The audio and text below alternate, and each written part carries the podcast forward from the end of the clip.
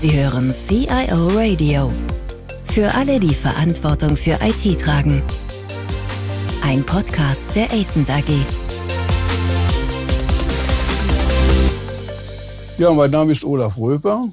Nun haben vor einigen Wochen das VDMA, ZVI und Bitkom gemeinsam mit mehr als 20 wirklich sehr namhaften Firmen aus dem Maschinenbau und der Elektrotechnik eine Initiative gegründet, und zwar die Industrial Digital Twin Association, mit dem Ziel, den digitalen Zwilling als Open Source anzubieten. Das alleine dürfte ja schon genügend Grund sein, dass sich diejenigen, die Verantwortung für IT tragen, sich endlich einmal mit diesem Thema auseinandersetzen, wenn sie es nicht schon getan haben. Zumal der Begriff Digital Twin ja auch in verschiedenen Branchen auftaucht. Nicht nur in der Industrie, das wird wahrscheinlich heute unser Kernthema sein, sondern durchaus auch in völlig anderen Branchen. Industrie, habe ich schon gesagt, aber auch Smart City und vielen anderen Bereichen scheint dieser Begriff doch en vogue zu sein. Ja, unser Gesprächspartner heute ist Professor Detlef Gerhardt. Detlef Gerhardt ist promovierter Maschinenbauingenieur und lehrt heute als Professor für Digital Engineering an der Ruhr-Universität in Bochum. Vorher hatte er den Lehrstuhl für Maschinenbauinformatik und virtuelle Produktentwicklung an der TU in Wien inne.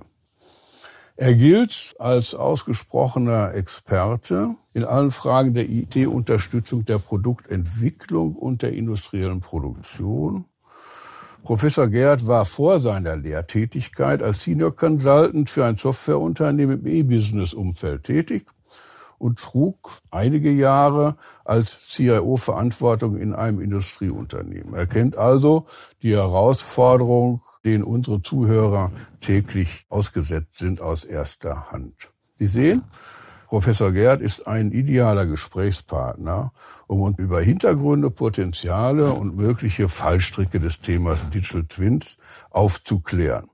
Herzlich willkommen, Herr Professor Gerd. Ja, danke, Herr Röper, für die Einladung zu diesem Podcast. Was ist denn nur eigentlich neu beim Digital Twin?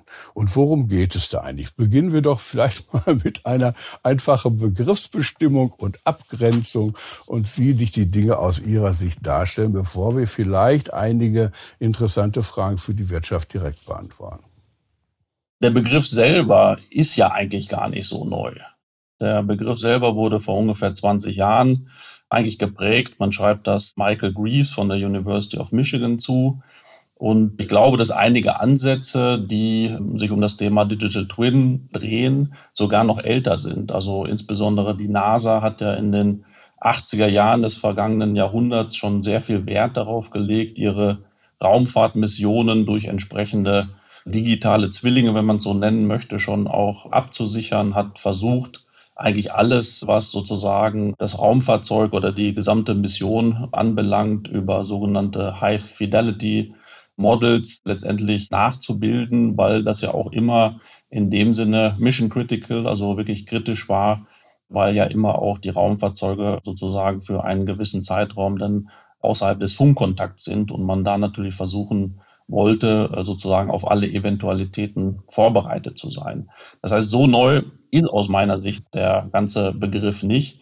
Und insbesondere, wenn man aus dem Bereich der Produktentwicklung kommt, wie ich es ja tue, war ja eigentlich schon sicherlich in dem vergangenen Jahrzehnt oder in den vergangenen zwei Jahrzehnten immer eigentlich der Ansatz, dass wir versucht haben, im Rahmen der virtuellen Produktentwicklung ein wirklich komplettes Modell von einem Produkt, was entwickelt und gefertigt werden soll, vorab virtuell aufzubauen. Ja, also das ist ja auch so der Ausgangspunkt. Aber wenn ich da mal einwerfen darf, meine CAD-Systeme ja. kennen wir ja schon, weiß ich nicht, 20 Jahre mittlerweile oder 25 Jahre mittlerweile. Ja. Das heißt, also, die spielten ja immer für die Produktentwicklung eine große Rolle. Genau. Was ist denn jetzt heute anders? Ja, also wie gesagt, ich glaube, es ist nicht so großartig anders, außer dass diese Systeme für die Produktentwicklung natürlich mittlerweile einen Reifegrad erreicht haben, der äh, vielleicht vor 25 Jahren, vor 20 Jahren natürlich noch nicht so war und dass eigentlich das Thema CAD heute in gewisser Weise äh, Commodity ist, ja, und keine großartige Hürde mehr für die Unternehmen darstellt. Und wie ich eben sagte, das ist ja eigentlich auch nur der Beginn des Aufbaus eines sogenannten digitalen Zwillings. Ja. Was kommt jetzt dazu? Aus meiner Sicht ist das im Wesentlichen, dass wir versuchen, die nachfolgenden Lebenszyklusphasen stärker mit in Betracht zu ziehen, also nach der Produktentwicklung, dann insbesondere die Produktionsphase, aber insbesondere dann auch weiter hinten raus noch die Phase des Betriebs eines technischen Systems, eines Produktes. Ja, und das haben wir natürlich, sage ich mal, vielleicht in der Form noch nicht so sehr auf dem Radar gehabt, dass man auch für ein Produkt, was im Betrieb ist, also was ich eine Windkraftanlage, ein komplexes technisches System, ein Produktionssystem beispielsweise, dass das natürlich in der Betriebsphase auch eine entsprechende digitale Repräsentation, einen digitalen Zwilling hat, der sozusagen basierend auf den Modellen der Produktentwicklung dann halt weiter fortgeschrieben wird. Da heißt das konkret, dass zu den 3D-Informationen des Modells und zu den technischen Attributen, die da zusätzlich abgelegt werden, weitere Informationen, die für den Betrieb notwendig, wichtig sind, zusätzlich abgelegt werden. Und können Sie dazu mal ein Beispiel nennen? Also genau, also das, wie gesagt, der Ausgangspunkt ist dieses geometrische Modell, was natürlich auch einige technische Informationen darüber hinaus enthält und was man dann natürlich auch als Ausgangsbasis für diese spätere Phase nutzen kann. Aber insbesondere kann man ja in dieser Betriebsphase jetzt Daten über den Betrieb sammeln. Das ist ja eigentlich in der Produktentwicklung letztendlich überhaupt nicht Gegenstand der Betrachtung. Ja, aber in der Operational Phase, in der Betriebsphase möchte man natürlich aus dem Betrieb heraus sehr, sehr viele Daten sammeln, die dann einen Rückschluss auf den Zustand dieses Objektes geben und die man dann für weitergehende Aktivitäten nutzen kann. Ja, und das wird ja auch schon angewendet, auch in einigen Bereichen schon seit einigen Jahren, aber es wird jetzt in Anführungszeichen immer mehr Commodity, da auch das Thema der Sensorik, der Möglichkeiten, Daten zu sammeln, der Möglichkeiten, Maschinen an das Internet anzubinden, Thema Cloud oder Edge Computing, sich in den letzten paar Jahren natürlich mit einer enormen Geschwindigkeit weiterentwickelt hat und wir heute sicherlich Möglichkeiten da haben, die wir vielleicht auch vor drei oder fünf Jahren noch nicht gesehen haben. Wenn ich über Sensorik ermittelte Informationen aus dem Betrieb dann mit dem Modell speichere, mhm. ist das ja eigentlich eine gute Basis, um solche Dinge, na, jetzt kommt ein Schlagwort, KI-bezogen auswerten zu können. Also so Predictive Maintenance-Fragen zum mhm. Beispiel zu beantworten. Oder ist das völlig absurd?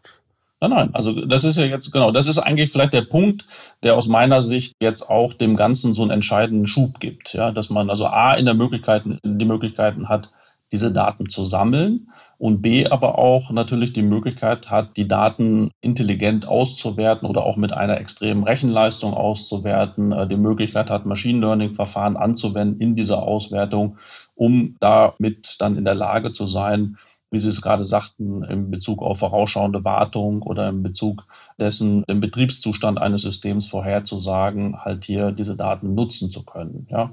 Und wie ich eben sagte, das wird ja auch schon gemacht. Denken Sie an die Luftfahrtindustrie, wo ja, ich sag mal, die Triebwerke schon seit Jahren eigentlich aus dem Flugbetrieb heraus die Daten an den Hersteller senden und der Hersteller in der Lage ist zu sagen, okay, wenn das Flugzeug an dem und dem Standort landet, dann brauchen wir für eine Wartung, brauchen wir die und die Ersatzteile da, so dass wir das dann wirklich sehr effizient und sehr kostengünstig oder halt, sagen wir mal, mit geringen Wartezeiten und Stillstandszeiten verbunden dann auch durchführen können entsprechend.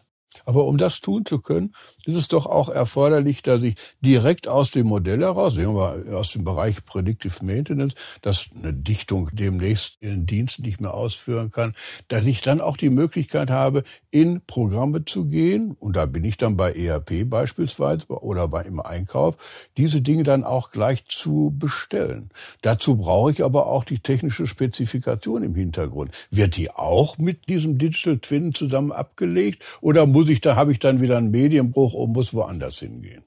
Also, sagen wir, da muss man sich unterscheiden, was ist schon umgesetzt und wo geht die Denkrichtung hin. Also Machen wir erstmal, was umgesetzt ist vielleicht. Genau, also die, die Denkrichtung geht sicherlich genau dahin, nämlich, dass man aus der Entwicklungsphase heraus das 3D-Modell, die technische Spezifikation, die gesamte Dokumentation des Produktes, des Fertigungsprozesses und dergleichen hat und dass man dann sozusagen jetzt zusätzlich in der Lage ist, entsprechende Daten aus dem Feld, aus dem Betrieb zu sammeln, die mit diesem Modell in Verbindung zu bringen und dann auch gleich in die Lage versetzt zu sein, gegebenenfalls solche ERP-basierten Prozesse halt anzustoßen für Einkauf, für Ersatzteilwesen, was auch immer. Also das ist sicherlich das Ziel.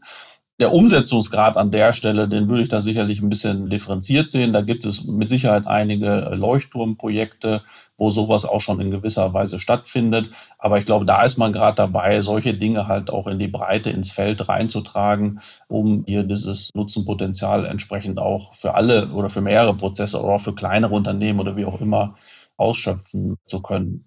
Aber da gibt es vielleicht, genau an der Stelle gibt es vielleicht auch, weil Sie ja auch eben eingangs die Frage gestellt haben, was ist denn jetzt neu oder, oder auch nach dem technischen Hintergrund, genau an der Stelle gibt es nämlich jetzt einen entscheidenden Aspekt aus meiner Sicht.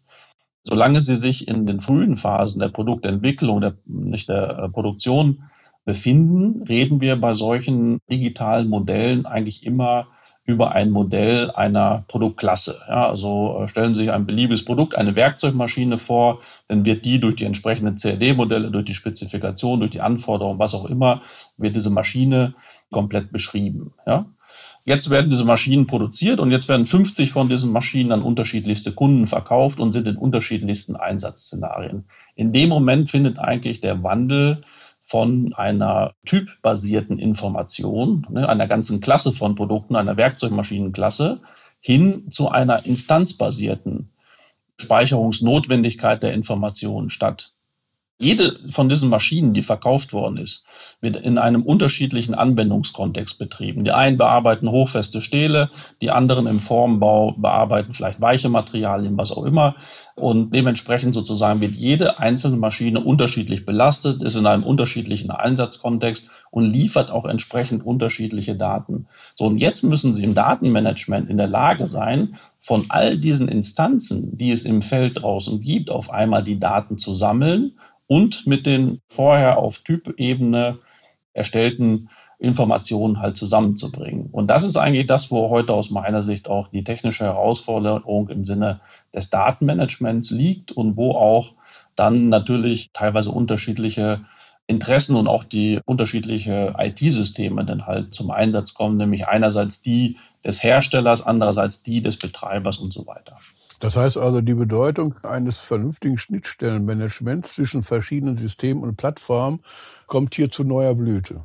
Ja, wird sicherlich nicht einfacher. Nicht? Also das, das wissen wir ja sozusagen und die technischen Schnittstellen oder die Spezifikation dieser Schnittstellen ist das eine. Und aber was jetzt noch aus meiner Sicht hinzukommt, sind gegebenenfalls halt auch unterschiedliche Interessenslagen. Ich meine, die mhm. Diskussion haben wir ja auch teilweise zum Beispiel vielleicht jetzt an anderer Stelle in der Automobilindustrie verfolgt wer ist eigentlich sozusagen der Herr über die Daten, die erzeugt werden während des Fahrens eines Autos. Ja, also ist das der Besitzer des Autos oder ist es der Hersteller oder ist es gegebenenfalls sogar die Werkstatt, die die Wartungsaufgaben dann durchführen muss. Ne? Und das sind natürlich dann auch teilweise unterschiedliche Interessen, die damit verbunden sind. Aber auf alle Fälle mal unterschiedliche IT-Systeme bei den entsprechenden Stakeholdern. Ne?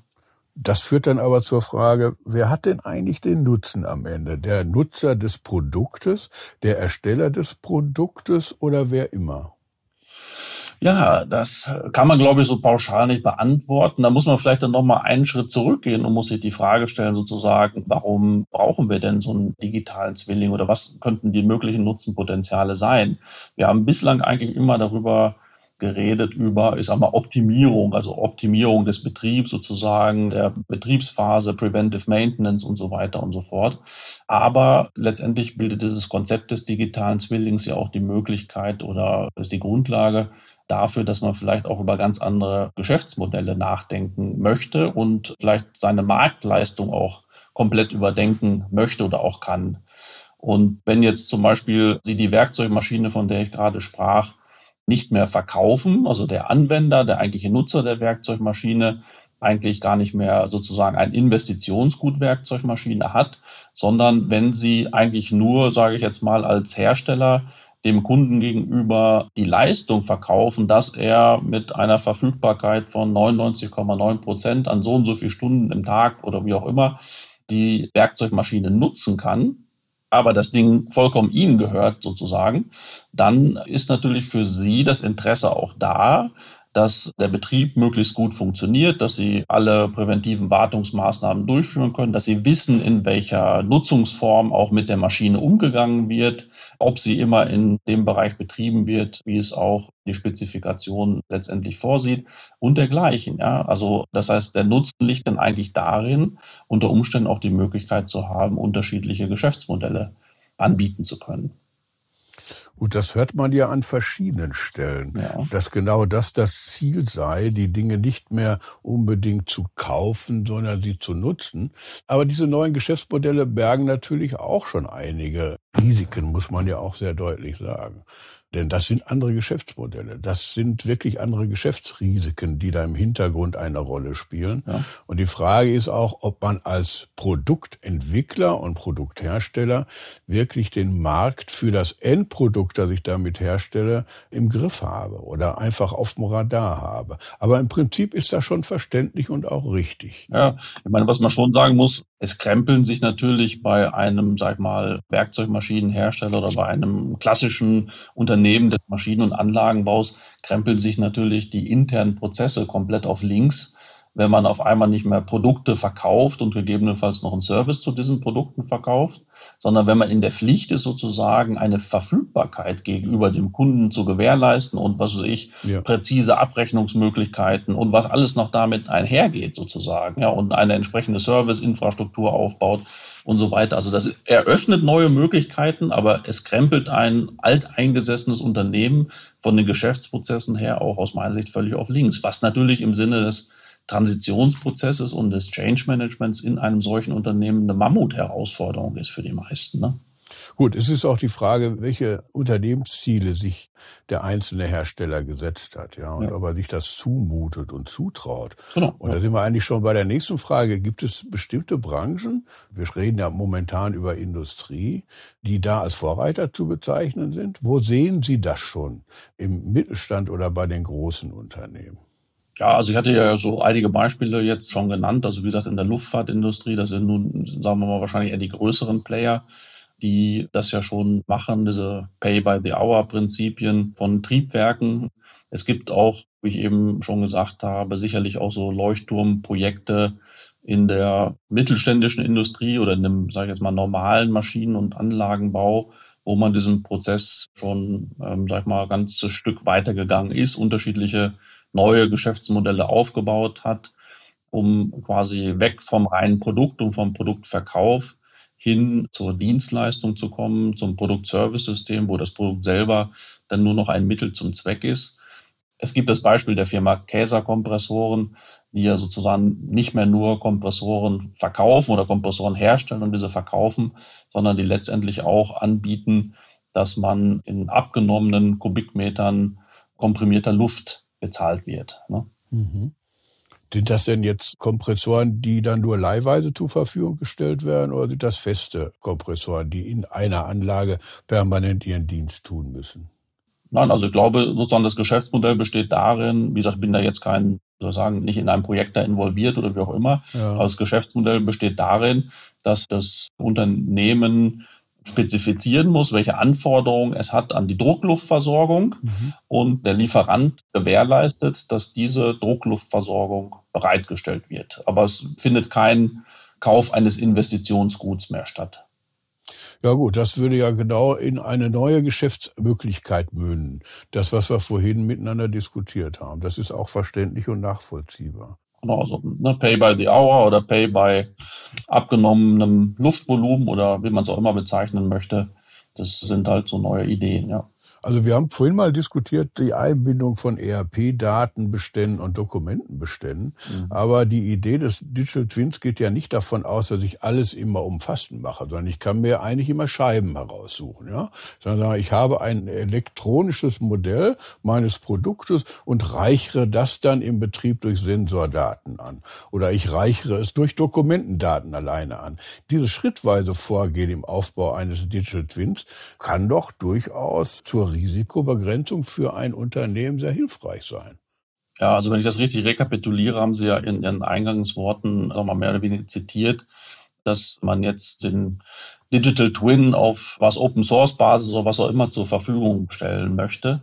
Und ich glaube sozusagen, da säumt man das Pferd von der falschen Stelle her auf, wenn man sagt, es gibt den digitalen Zwilling und den will ich irgendwie Open Source mäßig zur Verfügung stellen.